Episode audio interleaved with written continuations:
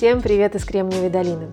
Это экспериментальный подкаст Текис. Каждый день мы здесь обсуждаем важную технологическую новость, представляющую тот или иной технологический тренд. А по понедельникам у нас выходит интервью более крупного формата и более привычное для подкастов. Отдельно еще хочется сказать огромное спасибо Apple за то, что она нас зафичерила, и вам, дорогие слушатели, за то, что вы ставите хорошие оценки и пишете хорошие комментарии, потому что без этого, конечно, фичеринга на платформе Apple не бывает. Ну, приступим теперь к новости.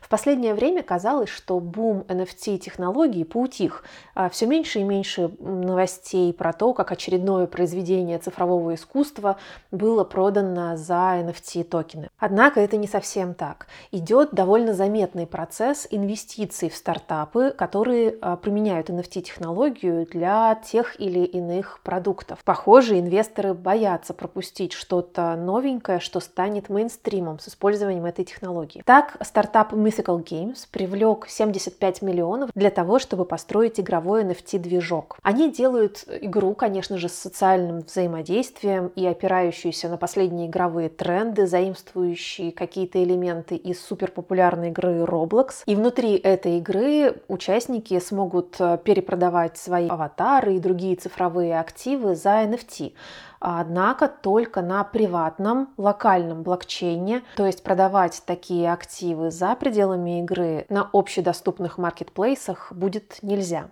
Отчасти подобный подход – это способ нащупать ту грань, где можно использовать эту технологию и тем не менее соответствовать американскому регулированию. Это для инвесторов, конечно, принципиально. Американская SEC и другие регуляторы не дремлют и очень активно проверяют криптовалюты на отмывание денег. И поэтому такой способ использования блокчейна, похоже, выглядит оправданным. До завтра.